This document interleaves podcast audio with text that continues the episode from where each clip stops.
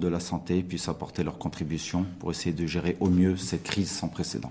Et également les médias aussi pour les médias pour accompagner, informer, sensibiliser. Donc je rappelle que vous êtes directeur général des laboratoires pharmaceutiques Galenica, oui. spécialisé dans euh, l'industrie pharma, donc fabrication de médicaments. Développement, fabrication des médicaments. médicaments et, je, rappelle également que vous êtes docteur en pharmacie. Merci. Salem Galmaï, euh, explosion des cas de personnes contaminées ce week-end. Oui, explosion des cas. C'était, ma foi, je pense, c'était prévisible. Euh, je pense qu'on est en train d'entamer la deuxième ligne euh, d'attaque de ce, de ce terrible virus, euh, puisque on est en train de démarrer, on va dire, la génération 2 des personnes infectées. Il faut savoir que ce virus a un R0, donc on va dire entre guillemets une contagiosité qui est de l'ordre de entre 2,5 et 3, c'est-à-dire que chaque personne infectée est en mesure d'infecter trois autres personnes. Ça, c'est mathématiquement prouvé. C'est mathématiquement, mathématiquement scientifiquement prouvé. Il y a des études euh, qui euh, font état de chiffres qui vont de 1,7 à 3,7, 3,9. On va être, euh, on va dire que le chiffre est de l'ordre de 2,7. Ça, c'est chez nous. Non, non, c'est à l'échelle mondiale et planétaire. Oui, oui. Mais simplement, quand vous dites le, le, chiffre d'explosion des cas, parce que c'est la plus forte croissance du nombre de cas, donc de personnes infectées depuis le début de l'épidémie, début mars, vous dites, mais c'était prévisible. Quand vous dites que c'était prévisible, pourquoi vous dites que c'était prévisible? Euh, Parce que à partir du moment où le temps d'incubation est de l'ordre de deux semaines, et euh, que le nombre de personnes, on va dire, primo-infectées ont eu l'occasion, durant leur période d'incubation, d'infecter un certain nombre d'autres personnes, qui est pour chaque personne trois, on est devant une situation avec une augmentation qui peut être considérée comme exponentielle en particulier si on n'a pas respecté les règles de confinement et cassé cette chaîne de transmission du virus. Ça veut dire que si, si parce que je rappelle que euh, lundi dernier, euh, nous étions à peu près à la moitié. 500 cas. 500 personnes infectées. Aujourd'hui, on a plus de 1100. Oui. Donc ça veut dire que c'est aussi la traduction du confinement qui n'a pas été respecté par les populations. Est-ce que c'est aussi ça le facteur aggravant? Ben, il, y a le, il, y a le, il y a plusieurs euh, facteurs qui interviennent. Euh, en premier lieu, c'est quand même le temps d'incubation. Par la suite, on peut également euh, prendre en considération euh, le manque de respect euh, des, des, des, mesures préventives, donc euh, respect d'une distance de sécurité, la désinfection des surfaces des mains, et également ne pas toucher son nez, sa bouche, etc., pour éviter de se contaminer soi-même après avoir touché. Donc il y a le facteur aussi de l'indiscipline de chacun d'entre nous. L'indiscipline, effectivement. Mais juste parce que sur les derniers chiffres aussi officiels dont nous disposons, on voit aussi une croissance du nombre de décès. Est-ce que ça c'était prévisible?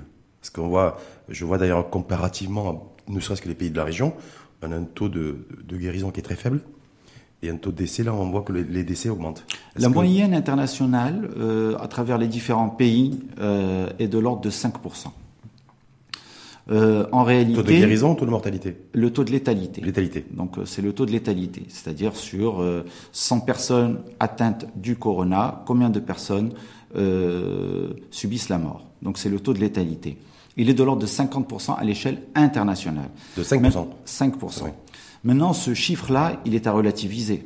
Parce que euh, sur 100 euh, personnes qu'on a détectées, il s'agit de 5% sur 100 personnes qu'on a détectées. En réalité, euh, il faut considérer que les chiffres qui sont communiqués par le ministère de la Santé sont des chiffres qui sont justes, ils sont vrais, mais ils ne reflètent pas la réalité. Dans le sens où lorsqu'on dit qu'il y a eu 1000 patients, 1000 personnes euh, atteintes du corona, c'est vrai. Ils ont détecté sur l'ensemble des personnes qui ont été prélevées, ils en ont détecté 1000. Mais il y en a beaucoup qui n'ont pas été diagnostiqués. Donc euh, le, le, taux de létalité euh, du coronavirus est nettement moindre en réalité. Hum. Mais, ça, mais par rapport au taux de guérison aussi, j'ai vu que par rapport à ne serait-ce que les pays du continent africain, on hum. avait un taux qui était en tout cas très faible. L'Égypte est à 20% de taux de guérison. Le Maghreb, d'ailleurs, nous, le Maroc, l'Algérie, la Tunisie, il est, il est très faible et beaucoup plus développé, beaucoup plus important dans un pays comme le Sénégal, par exemple. Est-ce que là, là-dessus, euh, est-ce que c'est l'absence ou l'incapacité à tester, à dépister très tôt la présence du virus euh, chez, le, chez le patient chez la personne? Est-ce que c'est ça en fait qui est Parce qu'on a un taux de guérison qui est très faible. Moi, ça m'a interpellé. J'ai dit quand je vais recevoir Salim Galmaï, je vais lui poser la question parce que ça m'interpelle. Le taux de guérison signifie que après traitement, le virus n'est plus euh, détectable dans l'organisme du patient. Bon, euh, ça implique que le traitement qu'on a reçu euh, ait été bien suivi et que la personne ait été bien prise en charge. on est devant un problème sanitaire à très grande échelle et en l'absence de traitement. Aujourd'hui, le traitement euh, fait l'objet d'un consensus, mais ce n'est pas un traitement dont l'efficacité est reconnue. En tout cas scientifiquement Scientifiquement, donc euh, euh, c'est ce qui a justifié l'étude Discovery qui est toujours en mmh. cours mmh. et qui va donner des résultats comparativement à placebo et comparativement à d'autres traitements jugés éventuellement intéressants. Mais juste pour revenir, avant de passer dans le, on va passer au, aussi au masque, et vous avez vu qu'il y a l'État, les pouvoirs publics ont décidé de distribuer, de commercialiser en tout cas, euh, plus de 500 000 masques. Juste sur la, photographie à l'instant T, mm-hmm. euh, des Marocaines et des Marocains se plaignent de, manque d'informations beaucoup plus précis et beaucoup plus précises des pouvoirs publics lorsqu'il y a une communication point presse qui est faite tous les, vous le suivez comme moi, mm-hmm. euh, tous les tous les jours juste avant d'ailleurs à 18 h on ne sait pas où est où est-ce qu'il y a des vrais foyers à Casablanca Parce que Casablanca, Casablanca et région, c'est là où il y a le plus de, plus de cas. Est-ce que c'est plutôt plus dans des quartiers dits populaires? Est-ce que c'est des, quartiers bah, périurbains? Est-ce qu'on a besoin d'avoir ce type d'information et que quelque part, c'est pas normal et logique qu'on qu'on dispose pas cette L'information, elle est disponible et euh, elle s'appuie de toute façon sur de la logique. Le R0 est égal à la transmissibilité du virus et on n'agit pas sur la transmissibilité du virus parce que le virus, il est ce qu'il est, il est très contagieux et donc on n'agit pas dessus. Des études scientifiques ont prouvé qu'on avait affaire à six souches différentes mhm. et c'est ce qui peut expliquer éventuellement un certain nombre euh, de, de, de symptômes qui sont variables d'une personne à l'autre mais selon, la selon le système immunitaire de chacun Non, non, les souches sont différentes, mais également la réponse varie d'un individu à l'autre en fonction euh, de ses compétences euh, immunitaires, hum. en fonction de son âge, de son sexe et également en fonction euh, de sa santé, euh, en particulier chez les patients diabétiques et les patients qui sont hypertendus. Mais ça n'aurait pas été plus, plus simple dans une période d'angoisse aujourd'hui, en pleine crise sanitaire, d'avoir plus d'informations sur dire voilà Casablanca, et, et, région c'est avec Marrakech c'est 50% des, des cas de personnes contaminées. Je, je pense que si, mais l'information est donnée. Non, non je, le ministère de la santé informe chaque jour sur les nouveaux cas, sur les décès, sur les guérisons. Il cite également les foyers principaux, mhm. n'est-ce pas? Ils vont pas dans le détail parce que euh, sinon ce point de presse va, va être très très long et on n'aura pas retenu l'essentiel. Mais les pouvoirs publics et également un certain nombre d'associations font un excellent travail. La presse fait un excellent travail euh, de vulgarisation, de sensibilisation. Il y a personnes qui, sont qui s'interpellent sur les réseaux sociaux. Vous savez, en plein confinement, ça, ça discute et, ça chatte beaucoup sur les réseaux sociaux. De se dire, est-ce qu'on pourrait pas savoir, est-ce que par exemple à Casablanca, il y a tel ou tel quartier où il y a de, de véritables foyers. Mais euh, d'une façon tout à fait logique. Plus il y a de la densité de population, lorsque vous imaginez des, personnes qui vivent dans un espace qui est assez réduit, avec un nombre euh, plus ou moins important de personnes qui ne respectent pas spécialement le confinement et qui sont amenées à sortir à l'extérieur et à croiser d'autres personnes et donc à prélever donc de ce virus et être infectées elles-mêmes ou euh, servir de vecteur euh, qui vont donc ramener ce virus au, sein de leur foyer, là effectivement. Euh, est-ce qu'on peut imaginer que les quartiers populaires aujourd'hui, c'est là où il y a des foyers extrêmement dynamiques en matière de contagion? Bien sûr. Parce que c'est très Mais c'est tout à fait logique. C'est le fameux R0 qui était égal à la transmissibilité du virus multiplié par le nombre de contacts sociaux et multiplié par la durée de contagion. La durée de contagion, elle est variable, elle est de 5 jours à 3 semaines et euh, le, le, le, nombre de contacts sociaux de chaque individu euh, doit être restreint et c'est pour ça qu'on doit faire le confinement d'une façon très très très, stricte, à la coréenne comme certains comme certains diraient. Par contre, ce qu'on a appris hier soir euh, dans le point de presse et des pouvoirs publics, du ministère de la santé, c'est que les nouveaux cas sont essentiellement des cas dans des familles. Oui, parce que comme j'ai dit au début de notre entretien, on est en train d'attaquer la, la, la, deuxième ligne mhm. euh, d'infection. Donc euh, les personnes qui ont été infectées euh, dans le milieu extérieur ont euh, une période d'incubation. Se sont révélées elles-mêmes donc contagieuses et puis par la suite elles vont elles ont infecté leur foyer leur propre foyer et donc là effectivement comme vous avez en dit, respectant le confinement. C'est quand même incroyable. C'est-à-dire oui. que des personnes ont été infectées donc par un contact une, une connexion sociale à l'extérieur c'est bien ça? Effectivement ou Donc, bien à travers euh, un il y a une dizaine une quinzaine de jours. Oui. Et aujourd'hui donc euh, période d'incubation finie ils contaminent des membres directs de leur famille Oui. respectant le confinement. Et là il, et là on fait quoi on fait que il faut les isoler comment ça se passe? Mais là, il faut isoler. Toute, toute la famille est infectée, n'est-ce pas? Donc là, euh, il y a un gros souci parce que ces personnes-là qui ont été infectées ne le savaient pas, elles n'ont pas été dépistées, elles étaient contagieuses. asymptomatique et il n'y a pas de symptômes qui sont déclenchés Non. Et actuellement, euh, la stratégie, qui est une bonne stratégie en début d'infection, puisque en début d'épidémie, puisque euh, le Maroc a eu une bonne stratégie. Euh, les frontières ont été fermées, tous les vols ont été arrêtés, les endroits publics ont été fermés, les cafés, les Ça, ça restaurants, de les écoles. les- les- Donc ça a permis cas même de lisser la courbe, Mais de manière à pouvoir de maîtriser les cas. Aujourd'hui, on a des cas locaux. Ça, c'était la fermeture. Ça nous a permis ces dernières semaines de gérer, comme il se doit, l'importation des cas. Effectivement, l'importation Aujourd'hui, on doit gérer nos propres cas. Effectivement. Maintenant, on est à- dans un réservoir qui est clos, Mhm. hein, puisque tous les échanges avec l'extérieur sont fermés. Et maintenant, on est dans un compartiment qui est clos, mais au, au sein duquel il y a un développement exponentiel euh, de l'infection. Mhm. Donc là, on est en train d'attaquer la, la deuxième vague de contamination, à savoir les personnes qui étaient porteurs, les, personnes qui étaient porteuses et qui ont infecté leur foyer familial, leur, leur, euh, C'est compliqué que des porteurs contaminent leur famille et des porteurs du virus asymptomatiques, c'est-à-dire qui ne- qui n'ont pas véritablement Mais de tout le monde n'a pas été détecté, Oui. n'ont été soumis à diagnostic et à test euh, de dépistage que les personnes qui présentaient euh, des symptômes. Et puis, une fois qu'une personne présentait des symptômes et qu'elle était euh, positive, à ce moment-là, on, a- on est allé chercher dans son environnement immédiat. Ça veut dire qu'aujourd'hui, il faut absolument dépister massivement. Il faut généraliser le dépistage parce qu'on va passer aux masques sanitaires qui ont été Oui. là. Mais est-ce que le dépistage massif aujourd'hui, vous dites, Salem Galmaï, ça fait trois fois d'ailleurs. Oui. Et vous avez beaucoup insisté sur ce point-là. Deuxième génération du coronavirus, deuxième génération du Covid-19. Des nouveaux, des, des foyers locaux essentiellement familiaux aujourd'hui Oui. qui se développent. Est-ce que pour qui vous, sont en rapport, qui sont il faut passer à la directement liés à la densité de population.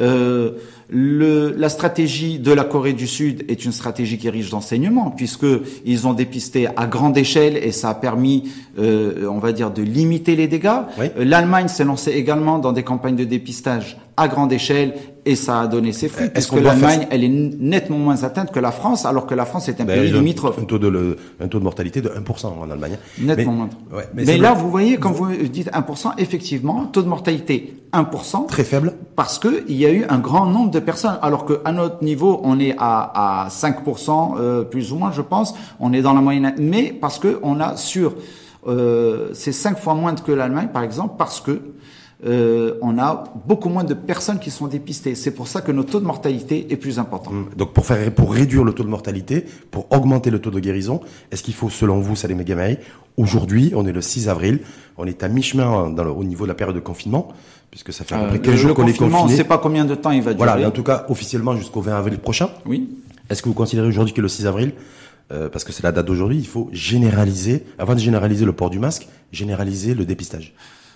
Bien pour sûr. éviter une démultiplication des cas Le et des infections dépistage à grande échelle sera à même d'apporter énormément dans la gestion de cette crise sanitaire. Mm. Le dépistage à grande échelle. C'est-à-dire qu'on pourra freiner plus contenir l'épidémie, le nombre de cas de personnes infectées. On va détecter beaucoup plus de cas Ouais. qu'on pourra prendre en charge dans la mesure de nos capacités d'accueil, euh, donc les établissements cliniques. Et on en parlera euh, aussi de l'infrastructure. Mais est-ce qu'on a les moyens de généraliser le dépistage? Parce que tout le monde appelle, effectivement, légitimement d'ailleurs, à la généralisation des, Bah alors du, du justement, là, donc là, ça implique. Bon, déjà, euh, je, je, je suis très euh, heureux de, de constater que euh, le ministère de la Santé a appelé euh, les laboratoires d'analyse privés à, à procéder euh, selon leurs procédures aux, tests de dépistage. Il était temps, non Mais jusqu'à Parce que- présent, il- Parce que il- beaucoup se posaient la question pourquoi les, labora- les laboratoires d'analyse médicale, on leur donne, on leur octroie pas le droit entre guillemets de pouvoir dépister?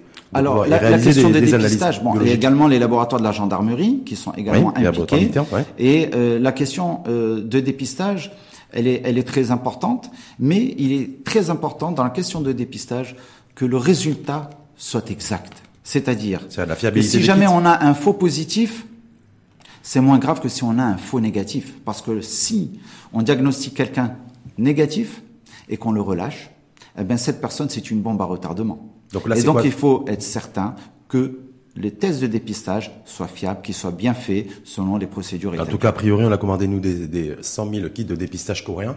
Oui, ça, vous parlez donc là, vous parlez des tests rapides. Des on tests parle pas de la RTPC. La, RTPC, mais en fait, en tout cas pour les kits de dépistage aujourd'hui, nous, mhm. vous dites un, il faut généraliser. En tout cas, on va démarrer par 100 000. Euh, c'est des kits express.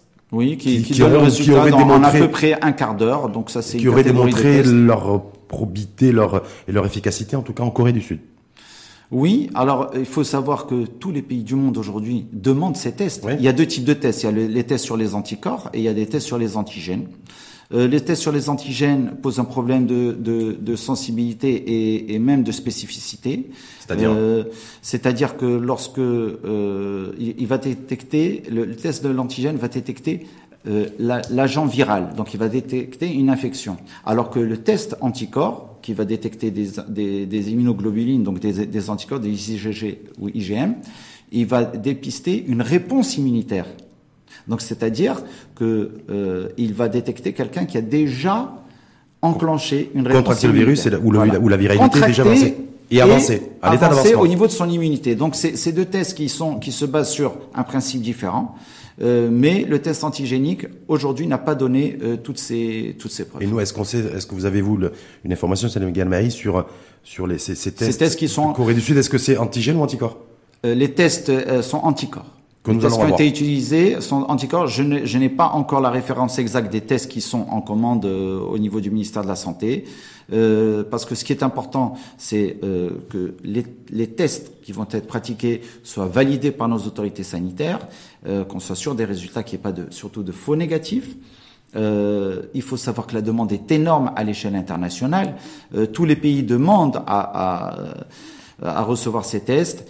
Euh, pour notre part, je sais qu'il y a un certain nombre de laboratoires, nous y compris, nous sommes entrés en contact avec des laboratoires spécialisés dans les tests rapides. Nous avons rencontré beaucoup de difficultés, euh, ne serait-ce que pour avoir des... vous les euh, pour les recevoir par euh, avoir un nombre d'échantillons suffisant pour les soumettre, notamment à l'Institut Pasteur qui fait un, travail extraordinaire, de manière à pouvoir les valider, sachant que euh, la, la, capacité euh, de, de, de, satisfaire les commandes est, est très limitée au niveau de, de ces laboratoires à l'étranger. C'est-à-dire que vous, vous, en tant, que, en tant que directeur général, je rappelle, des laboratoires Galenica, vous avez souhaité aussi importer, apporter notre contribution, bien sûr, et soutenir des kits, de, euh, kits de dépistage. Et vous n'avez pas pu les avoir cette marchandise? On n'a pas pu. Euh, euh, à travers des, des sociétés de, de, shipping rapide, donc de, de post rapide, dont je ne citerai pas le nom, euh, ils ont été bloqués. Donc, euh, c'est des tests pour la plupart, ils sont fabriqués en Chine. Euh, et euh, à trois reprises, une personne, une société m'a envoyé les tests et ils ont été bloqués euh, au niveau euh, de, de, la société. Ça veut dire quoi? Il y a que les États qui peuvent directement, qui peuvent commander des, à la fois non, des non, c'était, c'était, je sais pas, c'est parce que vous étiez un labo et pas et pas un État. Parfois, c'est lié euh, aux, aux solvants qui peuvent être inflammables, donc à un certain nombre de sécurités. Euh, euh, la, la, les deux sociétés en question n'ont pas pu envoyer ni au Maroc, ni en Arabie Saoudite et ni en Algérie. Ça veut dire qu'en fait, donc l'importation, l'achat, l'achat de, de kits dépistage, c'est assez complexe, c'est assez difficile. Mais euh, donc ça veut dire que mais tous les laboratoires pharmaceutiques au Maroc n'ont pas été en capacité de d'acheter des, des, kits de dépistage, parce que parce que je me dis moi là c'est l'État qui est en train de se fournir. Est-ce que les acteurs privés, les professionnels de santé aussi, dans le rôle, hein, euh, Bien de sûr. pouvoir voilà apporter notre contribution à travers nos contacts, à travers bon pour, pour accélérer.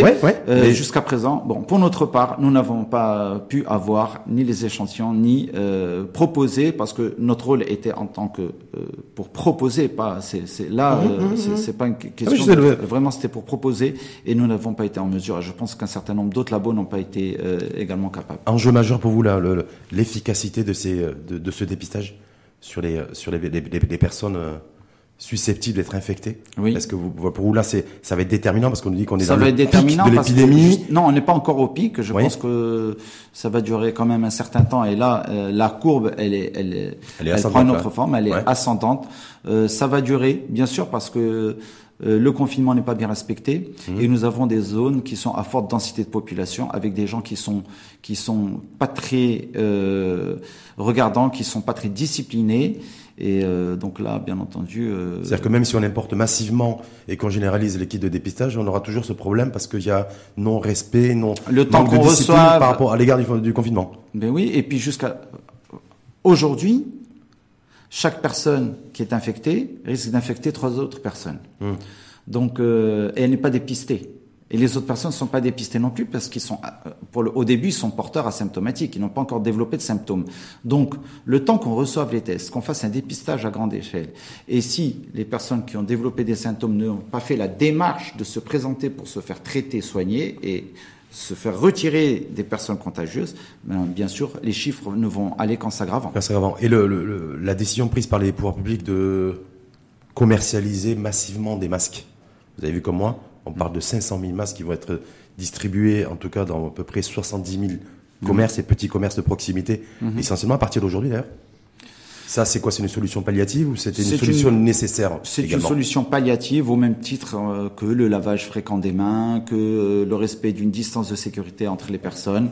Euh, bien sûr, une personne qui est porteuse, si elle porte un masque, ça évitera qu'elle puisse projeter des particules ça infectieuses. Quoi, les, ça va retenir les poussives Ça va les retenir, oui. En, clair Bien sûr. Rien de plus c'est déjà énorme. Non, mais c'est déjà énorme. Non, mais je veux dire, ça va freiner la contagion? Bien sûr, ça va freiner la contagion. Beaucoup pour vous? Bien sûr, et j'encourage les personnes qui vont faire leurs courses, qui sont en contact même à 1 mètre ou 1 mètre 50 ou avec d'autres personnes, de porter un masque. Pourquoi à condition de respecter ces règles-là. Pourquoi on nous a pas demandé, euh, lorsqu'on a annoncé le confinement, pourquoi on nous a pas demandé aussi de porter des masques?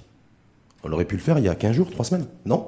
Parce que ceux qui nous écoutent pourraient se poser cette question et dire voilà, pourquoi euh, il y avait la, la, comité scientifique est très divisée à travers le monde hein, sur l'efficacité du port du port du masque euh, sanitaire. Nous, je pense qu'au fur et à mesure des résultats, on s'est rendu compte que euh, toutes les mesures de prévention qui ont été présentées n'étaient pas suffisantes et au fur et à mesure, on rajoute des mesures de, de prévention et de protection euh, plus importantes de manière à Ça veut dire quoi, Salim En d'autres termes, on s'est rendu compte avec le, avec, le, avec le temps, avec le facteur temps, que le masque sanitaire eh ben, on serre la vis de la même façon que effectivement le confinement euh, ben, il faut qu'il soit euh, respecté de façon très stricte mmh. donc euh, euh, vous, avez eu probablement eu l'occasion de voir aux informations les États-Unis, la France. Il y a un grand nombre de personnes qui se promènent dans des parcs, qui se promènent dans des lieux publics, sans masque, sans pas simple respecter le confinement. C'est pas très simple non plus. C'est assez contraignant aussi. Bien sûr. Mais sur ces masques, est-ce qu'on a une idée? Est-ce que c'est les masques sanitaires? Est-ce que c'est les masques de, de,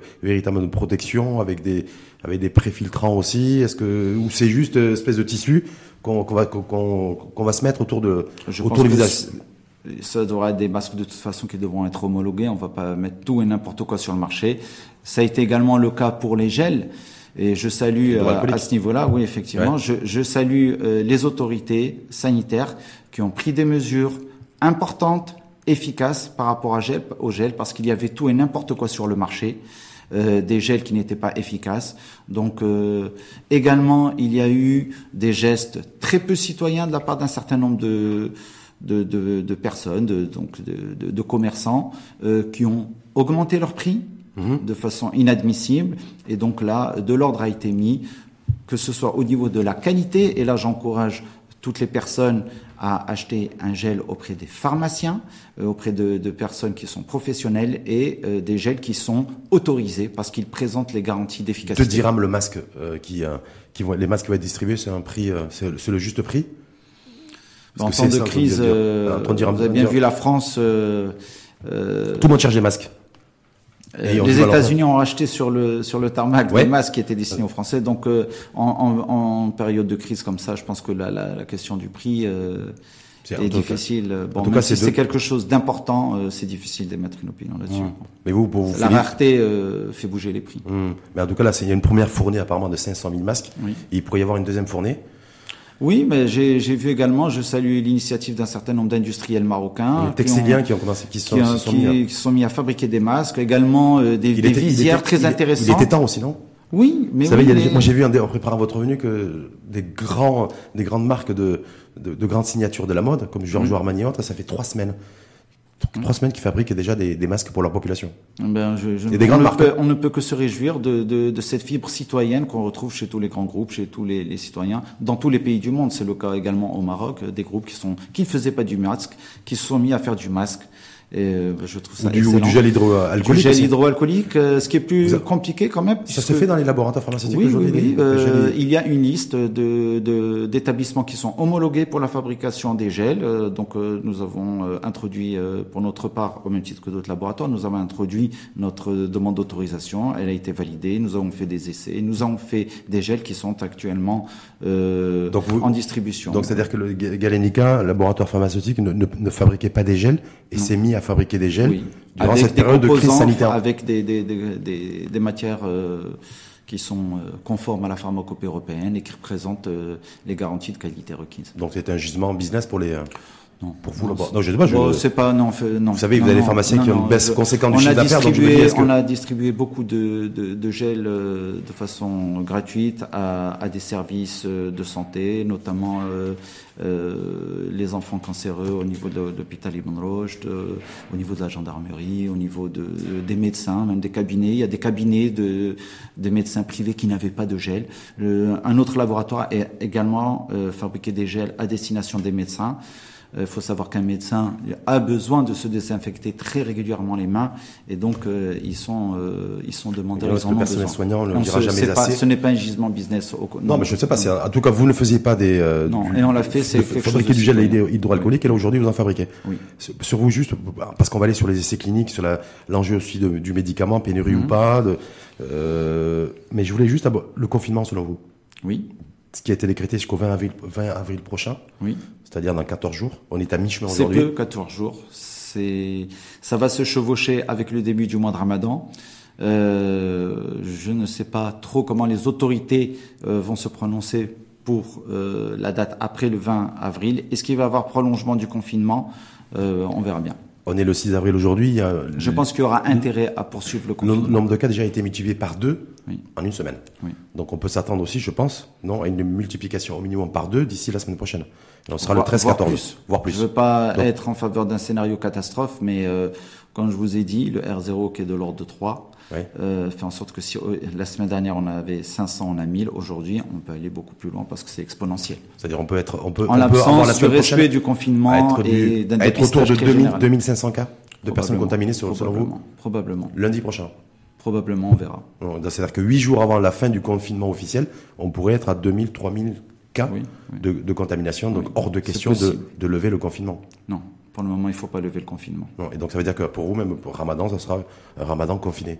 Probablement. Hein? Probablement dans l'intérêt de tous. Dans l'intérêt de tous pour vous? Oui. sur, le, sur les essais cliniques? Alors vous avez dit, c'est important parce que je n'avais pas cette information, comme quoi les laboratoires Galenica, je rappelle que vous en êtes le directeur général, ne fabriquaient pas des gels hydroalcooliques et s'est mis à en fabriquer, et également en opérant à des dons, ce que, ce que vous avez dit, voilà.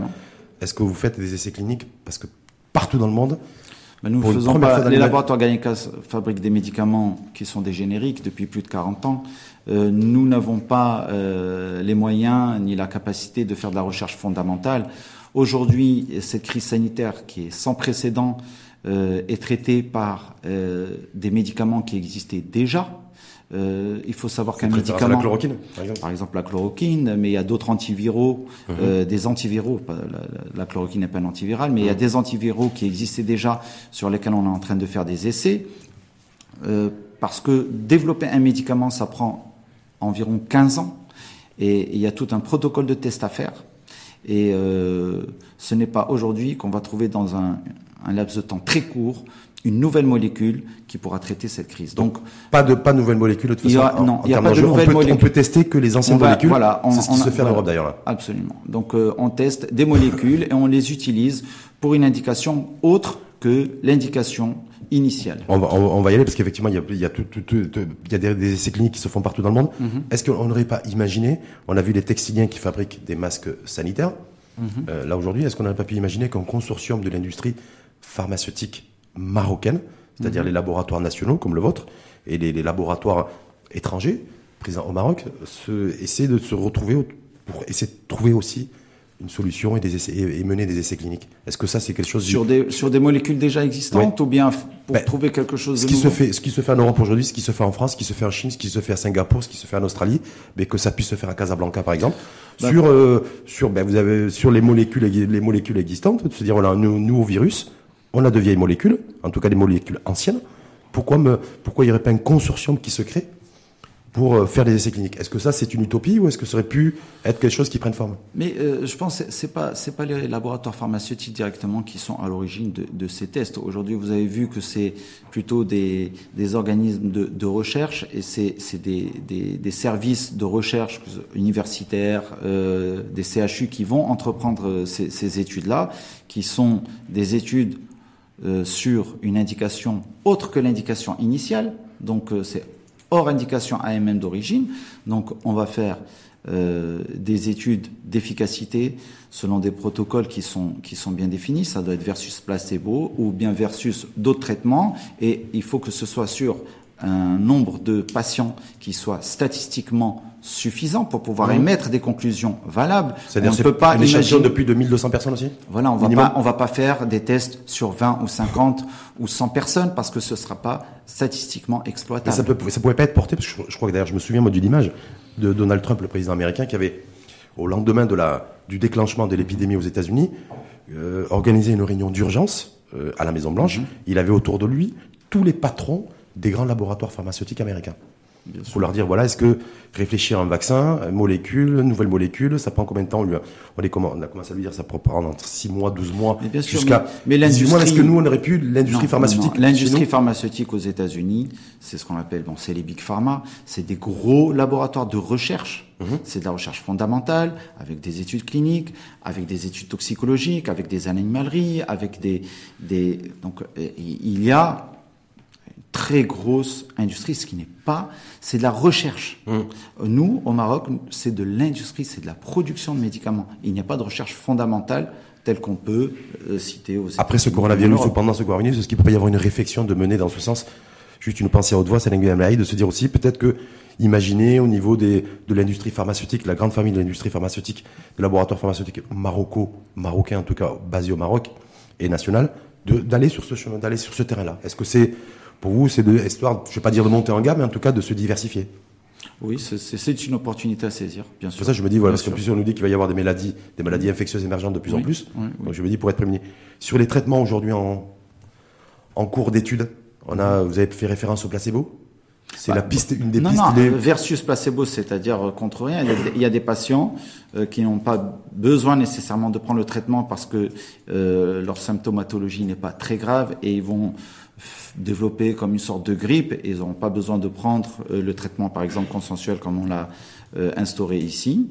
Euh, et il y aura en double aveugle, c'est-à-dire on ne sait pas ce qu'on va donner aux, patients, soit on leur donne rien du tout, donc c'est un traitement placebo, on leur donne rien, soit on leur donne le traitement consensuel qui comprend l'hydroxychloroquine ou la chloroquine, plus l'azithromycine, plus la vitamine C, et on va comparer les résultats en double aveugle, c'est-à-dire que ni les médecins, ni les patients ne savent ce qu'ils ont pris. Et puis ensuite, après le traitement, on, vérifie les résultats et on voit est-ce que les personnes qui ont pris le traitement euh, ont un résultat qui est vraiment significatif par rapport à ceux qui n'ont pas eu de traitement, c'est-à-dire le placebo, c'est-à-dire rien du tout. Ouais, rien du tout. parce que je vois, en fait, il y a les trois grandes, trois grands traitements qui sont, qui sont aujourd'hui à l'étude à travers le monde. Il y a le transfert de plasma, oui, ça a démarré, effectivement. Ça a démarré aujourd'hui, c'est en train d'être testé, c'est même d'après ce, que, ce qui se dit en tout cas, de manière très avancée, c'est-à-dire le transfert d'anticorps de patients qui ont été infectés par le coronavirus dans, à des le sens personnes où ils auraient pu donc euh, développer des anticorps et utiliser ce plasma avec des anticorps, l'injecter à d'autres patients et voir si ça va engendrer une réponse immunitaire et enclencher une immunité pour les autres personnes. C'est un principe de vaccination. Il peut y avoir de l'espoir pour vous là par ce, à ce transfert de transfert de plasma. Parce que les spécialistes, chercheurs, euh, scientifiques disent voilà, il y a peu. Toutes les voies d'investigation sont intéressantes, pour autant que ça se base sur des principes scientifiques valables. Euh, toutes les voies sont importantes et valables quand scientifiquement. Est-ce que la, la chloroquine aujourd'hui, l'efficacité scientifique n'est pas reconnue par l'OMS L'efficacité scientifique. Hein. Non, l'efficacité scientifique. pour autant, on a validé le il y a un certain nombre de patients qui ont été traités, qui ont mhm. donné de bons résultats, en particulier. Chez nous ou en, France ou, ailleurs, dans le monde Au Maroc et à l'étranger, en particulier pour les patients qui ont été traités avant d'avoir développé des symptômes importants. Donc vraiment en tout début d'infection. Le stade 1. Stade 1, si on peut dire. Parce que dès qu'on est la viralité atteint le stade 2 ou le stade 3, ça devient la chloroquine affiche ses limites, c'est ça? Ce que disent beaucoup de, spécialistes. Oui, c'est ce qui a été observé. Et nous, Maintenant, il faut qu'on ait un nombre de cas qui soit statistiquement significatif pour pouvoir émettre des conclusions fiables. Est-ce qu'on a des éléments d'information? Est-ce que vous avez, vous, des éléments d'information, Salim Galmaï, sur le nombre de patients marocains infectés par le Covid-19 qui ont été ou qui auraient été traités par la chloroquine? Mais Pour ma part, j'ai euh, dans mes connaissances des personnes que j'ai eues au téléphone qui ont été traitées sur la ville de Casablanca avec des résultats euh, qui étaient intéressants. C'est-à-dire, ils ont été soignés? Ils ont été soignés. Vous avez des gens, vous, qui vous avez des gens qui vous sont proches qui ont, qui ont, qui ont été infectés par le Covid-19 qui ont été infectés. Euh, il y en a qui n'ont pas développé de symptômes, qui ont été très, traités très vite. D'autres qui ont eu des symptômes, début de, de détresse respiratoire, qui ont été traités, qui vont beaucoup mieux aujourd'hui et qui sont actuellement en période d'observation. Leur traitement est terminé. Ils sont en période d'observation et en quarantaine. Hum. On a fait référence alors aux, tests et essais cliniques menés en, en Europe dans beaucoup de pays européens, et, et euh, la, dans, la, dans, la, France d'ailleurs, sur les, pour la chloroquine. Oui. Donc on devrait connaître dans les chloroquine et hydroxychloroquine. hydroxychloroquine. On devrait connaître les résultats scientifiques mhm. dans les prochaines heures. Oui. A priori, c'est aujourd'hui ou demain. Oui, pour l'étude Discovery avec quatre groupes de, de 800 personnes. Mhm. On dit que, on dit que l'utilisation des, des tests essais cliniques pour la chloroquine euh, aurait été, aurait été faite sur des personnes déjà dont la viralité du, du Covid-19 était déjà très développée et que donc du coup on pouvait, il fallait ça pas peut biaiser les résultats. Vous avez eu ces informations comme moi je... C'est une question de protocole. Quand on fait une étude clinique, euh, il faut bien figer les protocoles. On, prend les personnes quand Quand est-ce qu'on les, on les traite Ça aussi, c'est un paramètre qui est très est-ce important. Que c'est comme un cancer, est-ce que c'est tout à fait au début euh, Ou bien est-ce que c'est quand la personne a déjà développé des symptômes Et quelle est la gravité des symptômes? Il faut savoir aussi qu'il y a six souches qui ont été identifiées, six, souches différentes euh, du coronavirus pour cette crise sanitaire, six souches, et que les, les résultats, les, les, les, symptômes qui ont été observés sont fonction des souches incriminées, mais également fonction de la typologie des patients, en fonction de la présence ou pas de maladies chroniques, diabète, mmh. hypertension, autres, l'âge des personnes et leur immunocompétence. Ça rend l'équation extrêmement complexe. Hein, ça donne une équation qui est extrêmement complexe, en effet. Comme, euh, comme l'est le virus, parce qu'en fait, ce virus aujourd'hui, même au bout de plusieurs mois, si on compte, dit voilà, il a, ça a démarré en Chine, officiellement en tout cas en décembre, peut-être mm. même antérieurement, mais depuis 3, 4, 5 mois, on connaît toujours pas ce virus. Non, le, virus en lui-même, euh, le, coronavirus est un virus qui est, qui, est connu depuis euh, pratiquement un siècle. Mm. Euh, depuis 1930 à peu près, on connaît les, les coronavirus. c'est une famille de virus qui existe initialement chez un certain nombre d'animaux, chez les oiseaux. C'est également un virus qui est responsable de rhume, c'est tout à fait banal, mhm. ordinaire chez l'être humain. Euh, ce virus-là était un, virus initialement présent chez les chauves-souris, d'après les études qui ont été faites, et il a été, il a infecté l'être humain à travers un hôte transitoire. Un, un animal sauvage, voilà, le pangolin? Voilà, le pangolin, qui a été consommé en Asie, et donc c'est comme ça que l'être humain euh, s'est retrouvé infecté et puis qu'il a infecté d'autres personnes. Mmh. C'est un virus qui est sujet à, à, mutation. Donc les mutations. On dit même qui se programme, qui se déprogramme, qui se reprogramme aujourd'hui. Euh, en, fonction, en fonction de la résistance qu'il peut y avoir de l'environnement. pas une cellule vivante. Oui. Maintenant, il faut euh, parce que il faut que ce soit très clair dans, dans, dans la tête de euh, des, des, des personnes. Le virus, un virus n'est pas une cellule vivante. Un virus est une particule qui peut être apparenté à une cellule, mais ce n'est pas une cellule vivante. C'est euh, une particule qui contient un matériel génétique, qui peut être de l'ADN ou de l'ARN. Ce matériel-là, il est inerte tel quel. Lorsque le virus infecte une personne, ce virus-là va utiliser le matériel de cette personne qui a dans la cellule de la personne infectée, et va utiliser la cellule pour se reproduire. Et c'est en se reproduisant que le virus crée des dégâts. Hum. Mais ça veut, ça veut, dire quoi? Est-ce que ça, c'est intéressant ce que vous dites, Salim Gamaï. Euh, ça veut dire est-ce qu'il n'y a pas le risque aujourd'hui que le que ce virus, le coronavirus, dans sa version actuelle, est en, euh, en fait est en capacité, est en train de s'humaniser? Et que du coup, ça va être encore plus compliqué pour le pour lutter contre le Covid. pas. C'est-à-dire que le virus, lorsqu'il infecte une personne, il va il, il a un tropisme particulier pour les, les voies respiratoires.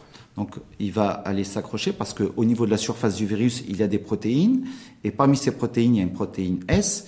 Et c'est cette protéine-là qui vient se fixer sur les cellules épithéliales de au niveau des bronches hein, et de notre arbre respiratoire. Donc, en s'accrochant à ces cellules-là, il rentre ensuite dans nos cellules respiratoires et il va utiliser le matériel de notre propre pour se reproduire des millions de fois. Mais en se retransformant aussi. Alors c'est dans le cadre de cette reproduction à nos dépens euh, que le virus peut subir des mutations. Mhm. Ces mutations-là peuvent donner lieu à des virus qui pourront être peut-être plus virulents, mais peut-être moins virulents. Ça, ça aujourd'hui, on ne sait pas. On ne sait pas. Comme on ne sait pas si c'est un virus saisonnier, comme on ne sait pas si l'été qui arrive et les, et les prochaines chaleurs vont permettre de d'exterminer, de, de, en tout cas de faire disparaître ce coronavirus. Il y a un certain nombre de tests qui ont été faits en laboratoire pour voir la résistance du virus à l'air libre en fonction des différentes surfaces, sur du carton, sur de l'inox, sur du cuivre, etc. Mmh. Bon, euh, toutes les, tous les métaux euh, qui renferment du cuivre euh, donnent une durée de vie qui est beaucoup moindre que des métaux qui n'en qui n'en contiennent pas, comme l'inox par exemple. Sur le carton, le papier, le, le virus vit moins longtemps. Euh, mais tout ça, c'est des données de laboratoire qui ne rendent pas compte du comportement exact, enfin comportement, on peut pas dire qu'un virus se comporte, mais de la résistance du virus à l'air libre en tenant compte des ultraviolets, de la pollution, etc. La chaleur. Parce que et la, et la chaleur, bien sûr que le virus a des températures euh, qui, qui dépassent les 65 degrés, on dit ça même moins que ça, euh, les virus se détruisent. Les ultraviolets également détruisent le virus, donc forcément, avec l'arrivée de la saison d'été, euh, le virus va être mis à mal. Hum.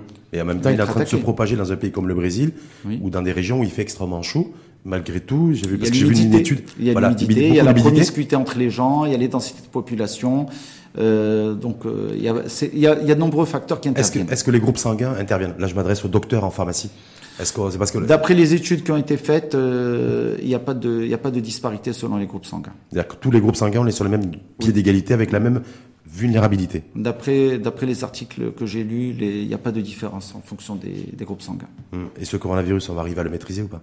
On espère. Non, je sais pas, je vous pose la question parce que le, voilà, on faisait référence ben, au, comme confinement. Dit, un virus n'est pas quelque chose de difficile, ça fait perdre tout le monde.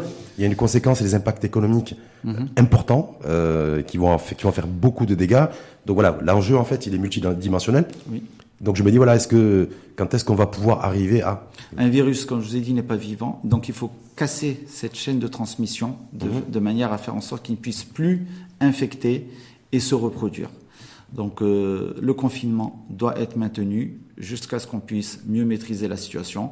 Les dégâts socio-économiques sont énormes, mhm. que ce soit au Maroc ou d'autres pays. Moi, je, c'est l'économie mondiale. L'économie mondiale est affectée. Euh, nous, en tant que laboratoire pharmaceutique, nous avons un devoir de continuer à approvisionner tous les patients en médicaments. Mmh. Euh, Vous n'avez pas de problème de rupture, de pénurie éventuelle? Bien sûr que la, la, la, la, logistique internationale est très perturbée. Euh, nous n'échappons pas les fermetures à ce sont problème.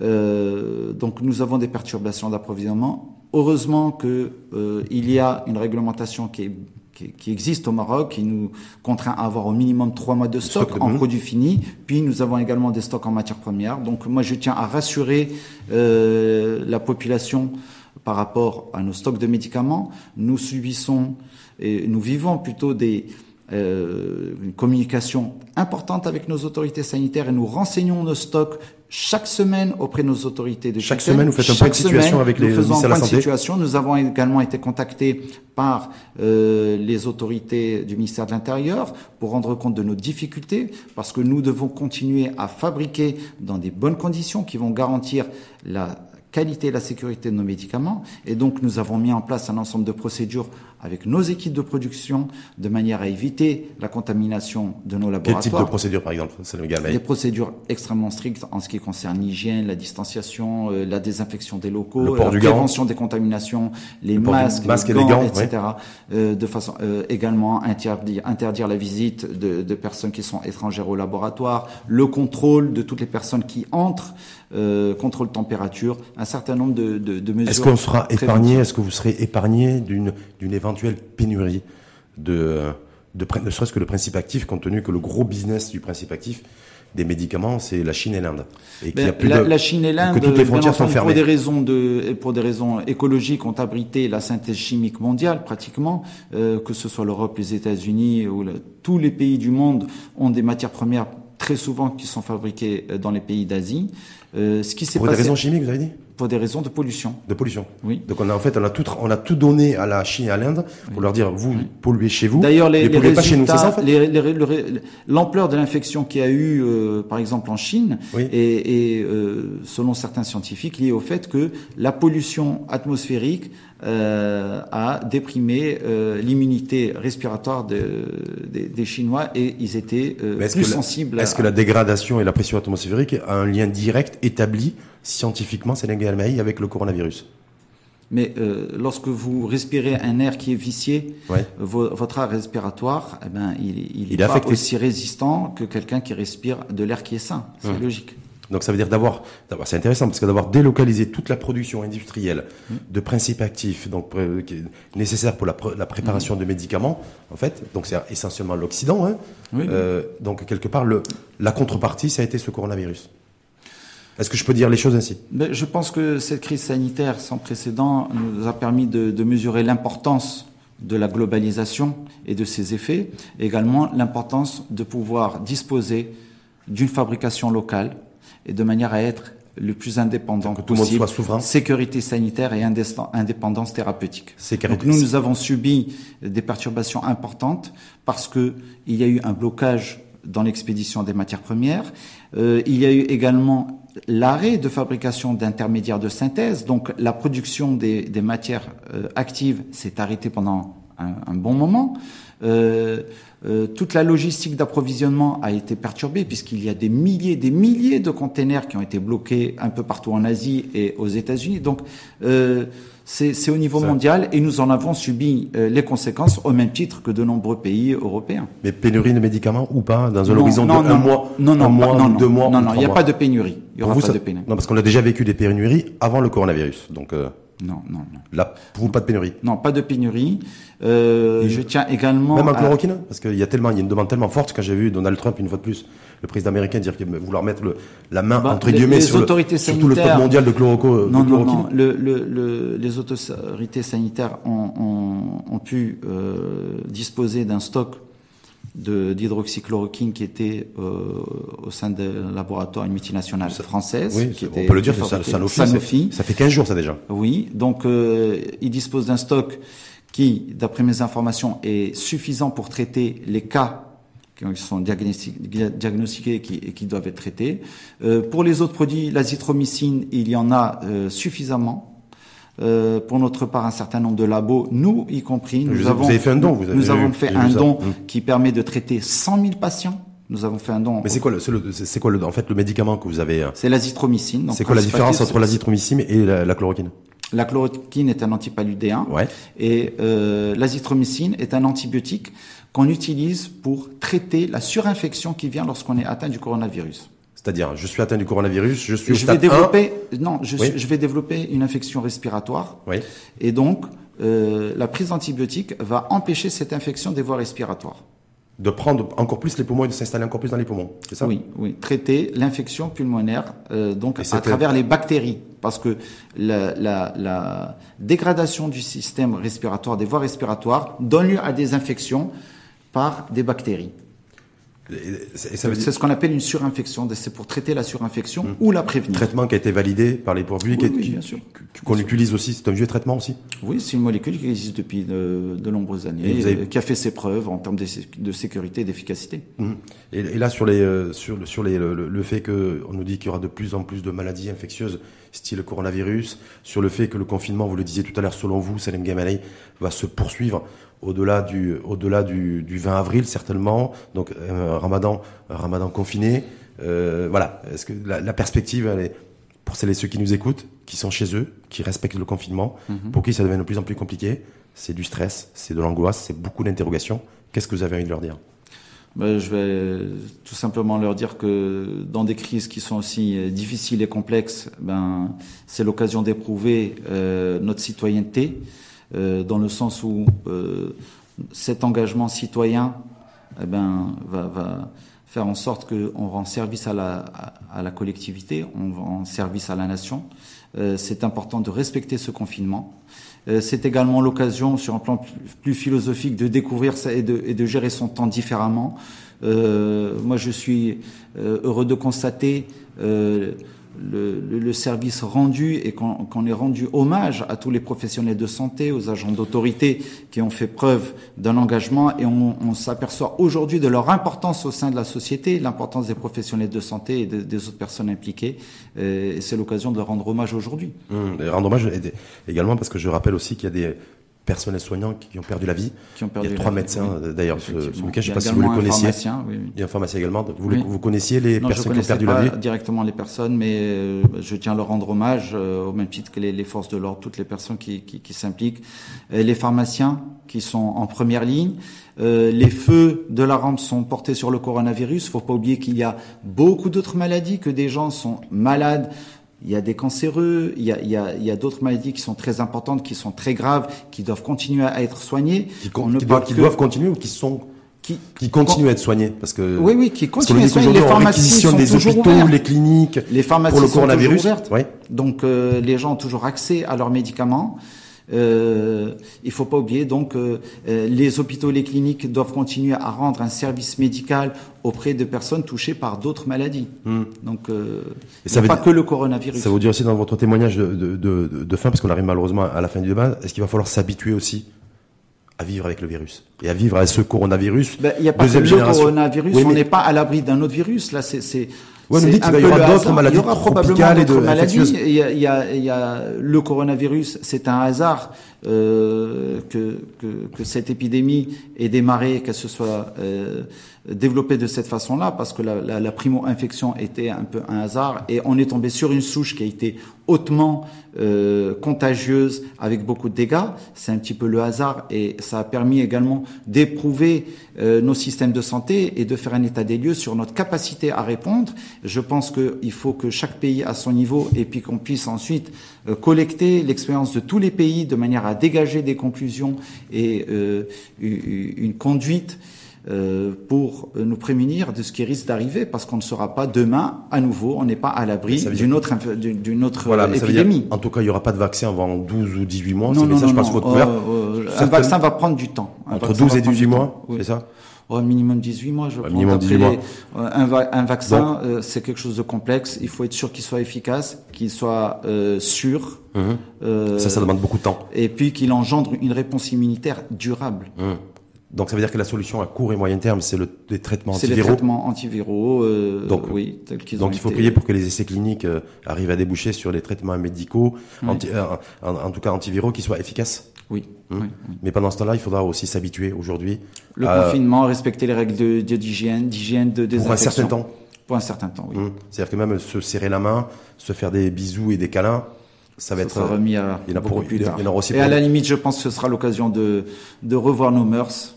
C'est-à-dire Notre façon, ben, est-il nécessaire de se dire bonjour en se faisant quatre fois la bise de, chaque côté du visage On peut très bien se dire bonjour de loin, ça n'empêche que on se dit bonjour quand même. Ça peut être un mal pour un bien, c'est ça? Probablement, oui. Merci en tout cas à vous. Salim Galmaï, directeur général des laboratoires pharmaceutiques Galenica. Merci pour votre invitation. Merci d'avoir répondu à notre invitation, spécialisé donc dans l'industrie pharmaceutique, fabrication de médicaments et qui s'est mis aussi, les laboratoires Galenica, à fabriquer des gel hydro. Oh, on n'est pas là pour faire de. Non, mais c'est moi qui le dis. Non, parce que, vous savez, aujourd'hui, l'industrie doit être extrêmement flexible. Quand oui. je vois qu'effectivement des, des, grandes signatures, on en parlait tout à l'heure de, de la mode, se sont mis à fabriquer des, des, euh, des masques, des, des masques sanitaires alors qu'ils fabriquent des habituellement des automobiles. J'ai vu également des, des un respirateur 100% marocain qui a été euh... des visières. Ouais. Donc c'est c'est on est heureux aussi de constater le génie des ingénieurs marocains, le génie, mais surtout la, la capacité d'adaptation. La capacité d'adaptation, d'ailleurs peut-être le principal défi de notre système de santé, ça va, ça va peut-être être certainement de s'adapter aux nouvelles maladies infectieuses et aux nouveaux virus. Oui, mais l'être humain dans, dans l'histoire euh, a connu des crises beaucoup plus graves parce qu'elles ont eu lieu euh, à des périodes où leur système de santé n'était pas ce qu'il était aujourd'hui. Euh, à des périodes où nous n'avions pas les médicaments que nous avons aujourd'hui. L'être humain s'en est tiré. Oui, euh, oui, la fièvre espagnole a tué quand même des, des dizaines de millions de personnes. Hein. Beaucoup plus, oui. mais l'être humain s'en est tiré quand même. Donc aujourd'hui, euh, avec euh, l'avancement de la science, avec euh, nos systèmes de santé, avec la communication, avec les médias, je pense que nous arriverons à contenir cette crise et nous en tirerons les, les bonnes conclusions et nous pourrons avancer. Merci en tout cas, voilà. Salam Gelmei, donc je rappelle directeur général des laboratoires pharmaceutiques Galenica, spécialisé dans l'industrie pharma. Et euh, je rappelle aussi que vous êtes docteur en pharmacie. Et je crois que vous allez vous aussi certainement vous joindre à moi pour présenter nos condoléances aussi à, à toutes les aux familles endeuillées qui ont perdu un de leurs proches suite au Covid-19. Oui, que ce soit donc les personnes civiles, les professionnels de santé, les pharmaciens, les médecins, les autorités, gendarmerie, la police, les forces auxiliaires je rends hommage à toutes ces personnes qui donnent, qui donnent d'eux-mêmes pour, euh, pour protéger, pour servir, euh, qui ne trahissent pas leur serment. Euh, je me joins à vous, effectivement, pour leur rendre hommage et, et j'espère qu'on on arrivera dans les prochains temps vraiment à maîtriser cette crise et à ce que ce soit, comme on dit, dans le rétroviseur. Mmh. Merci en tout cas à vous et belle fin de journée et à très bientôt. Merci. thank you